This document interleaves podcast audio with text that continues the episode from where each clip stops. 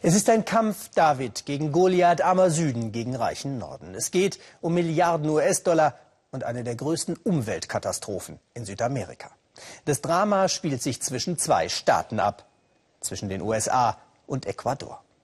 Im Regenwald von Ecuador sind Wasser, Böden und Menschen vergiftet, denn jahrzehntelang wurde vom US-Konzern Texaco hier Öl gefördert. Die Förderanlagen sind längst abgebaut, der giftige Abfall ist geblieben. Texaco-Nachfolger Chevron führt in New York einen Mammutprozess, weil der Ölmulti die Entschädigungsforderungen nicht zahlen will. Unser Korrespondent für Südamerika, Peter Sonnenberg, und sein Kollege Markus Schmidt in New York haben zusammen recherchiert, um zu zeigen, welches Drama hinter dem größten Umweltprozess der Geschichte steckt. Der Regenwald im Nordosten von Ecuador. Von oben betrachtet unberührte, intakte Natur. Tatsächlich ist der Schauplatz einer riesigen Umweltkatastrophe. Donald Montayo kennt sich hier aus. Er zeigt uns, was die großen Ölkonzerne zurückgelassen haben. Ölreste, gesammelt in Hunderten von offenen Deponien, angefüllt mit giftigem Müll. Das Wasser, das hier abläuft, riecht und schmeckt nach Öl. Es verunreinigt Bäche und Flüsse, aus denen die Menschen hier trinken. Das stinkt nach Öl und Verwesung. Widerlich.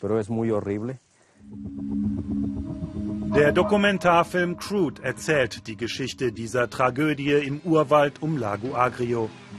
Von der Klage gegen den mächtigen Ölkonzern Chevron, vom größten und längsten Umweltprozess aller Zeiten und von dem Leid der Menschen.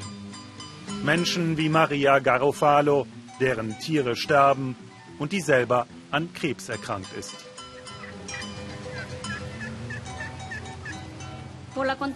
Ich glaube, dass die Krebserkrankung mit der Ölkontamination zu tun hat.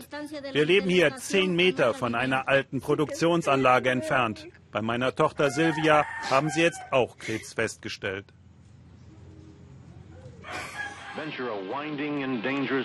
So fing es 1964 an. Die Ölfirma Texaco erschloss den Urwald und blieb fast 30 Jahre. Zusammen mit Petro Ecuador beutete man die Quellen aus. Texaco, 2001 übernommen von Chevron, brachte Know-how und Technik mit. In New York verklagte im Namen von 3000 Betroffenen der Anwalt Stephen Donzinger den mächtigen Ölkonzern Chevron auf Schadensersatz. 18 Jahre ist das her.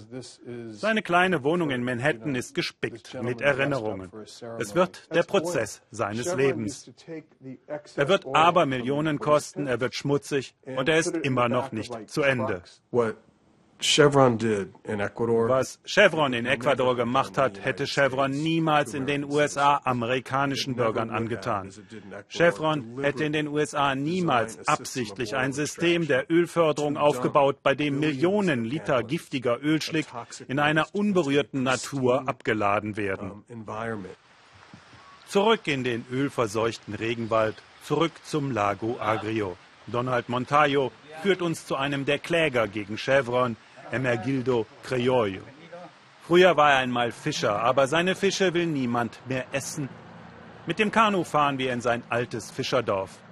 Der Fluss, das war die Lebensader dieser Menschen, bis das Öl ihn vergiftet hat.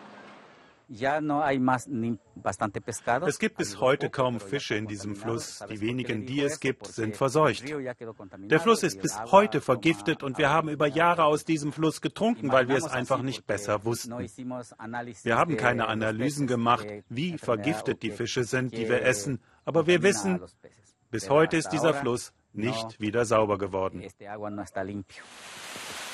Waschen und Schwimmen unterhalb der Pipeline. Jahrzehntelang trinken Mensch und Tier dieses Wasser, belastet mit Millionen Liter Abwasser der Ölkonzerne. In der Krankenstation von San Carlos behandelt die Ärztin Rosa Moreno immer wieder Säuglinge mit schweren Hautkrankheiten. Die Zahl der Krebserkrankungen sei erschreckend hoch, sagt sie. Die Firma Chevron bestreitet einen Zusammenhang dieser Erkrankungen mit der Ölproduktion. Wir sind in den vergangenen 18 Jahren hier in dieser Region von Krankenhaus zu Krankenhaus gefahren und haben die Krebstoten gezählt. Dabei kam heraus, hier gibt es zehnmal mehr Krebstote als in der Hauptstadt von Ecuador, Quito. Zwei Jahrzehnte kämpften die Urwaldbewohner um Schadensersatz in einem Musterprozess gegen Chevron. Endlich, Ende 2013, erreichten sie einen historischen Sieg, bestätigt vom höchsten Gericht des Landes. Schadensersatz in Höhe von 9,5 Milliarden Dollar. Doch Chevron weigert sich zu zahlen. Die Zentrale des Konzerns in Houston, Texas. Hier heißt es, die Kläger aus Ecuador seien Verschwörer, eine Betrügerbande, die Chevron melken wollten. In diesem Informationsfilm zeigt Chevron mit dem Finger auf den alten Partner, die Staatsfirma Petro Ecuador als Schuldigen. Texaco habe beim Ausstieg 1992 seinen Produktionsanteil für die Summe von 40 Millionen US-Dollar voll saniert und sei dafür auch von der Regierung in Ecuador von jeglicher weiteren Haftung freigestellt worden. Ordentlich saniert für nur 40 Millionen Dollar? Merkwürdig. Donald Montayo schwört, in dieser Gegend habe nur Texaco, heute Chevron, Öl gefordert. Das hier geht zu 100 Prozent auf das Konto von Texaco. Keine andere Firma hat hier je auch nur ein einziges Fass Öl gefördert. Die Vorstellung, sich mit nur 40 Millionen Dollar aus der Affäre ziehen zu wollen, also mit einem halben Prozent dessen, was nötig wäre, um die Schäden zu beseitigen, diese Vorstellung ist grotesk. Chevron hält das höchstrichterliche Gerichtsurteil in Ecuador für illegitim.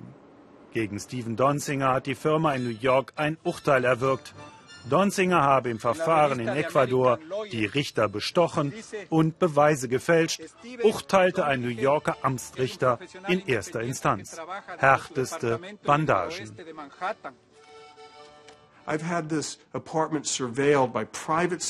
Meine Wohnung wurde überwacht von Privatdetektiven. Sie haben mich und meine Familie verfolgt. Ich fühlte mich bedroht. Ich bin in Ecuador abgehört worden. Meine Gespräche wurden mitgeschnitten. Chevron weist diese Vorwürfe als unbegründet zurück. Die Firma hat auch den Macher des Dokumentarfilmes Crude verklagt. Nicht etwa, weil er gegen das Presserecht verstoßen habe, sondern weil er angeblich über wichtiges Beweismaterial verfüge. Nach Prozesskosten von 1,2 Millionen Dollar gab der Filmemacher auf. Wenn du dein gesamtes Drehmaterial an einen großen Konzern aushändigen musst, dann hat das abschreckende Wirkung auf zukünftige Dokumentationen dieser Art. Ich denke, dies war ein schwerer Schlag gegen die Pressefreiheit in den USA. Vor wenigen Tagen haben wir Maria und ihre Tochter Silvia noch einmal besucht. Beide haben Jahre der Chemotherapie hinter sich. Erst vor kurzem sind bei Maria neue Metastasen festgestellt worden. Aber die meisten Sorgen macht sie sich um ihre Tochter Silvia. Sie hat Leberkrebs und deswegen ihr Kind im Bauch verloren. Es war mein erstes Kind und ich konnte es nicht bekommen wegen der Chemo- und Strahlentherapie. Ich werde nie wieder Kinder bekommen können. Wenn Sie mir gesagt hätten, wir helfen Ihnen mit etwas Geld aus, um die teure Behandlung zu finanzieren. Aber leider haben Sie diese Stärke nicht gehabt. Diese Menschen sind eine Schande. Das sind keine Menschen.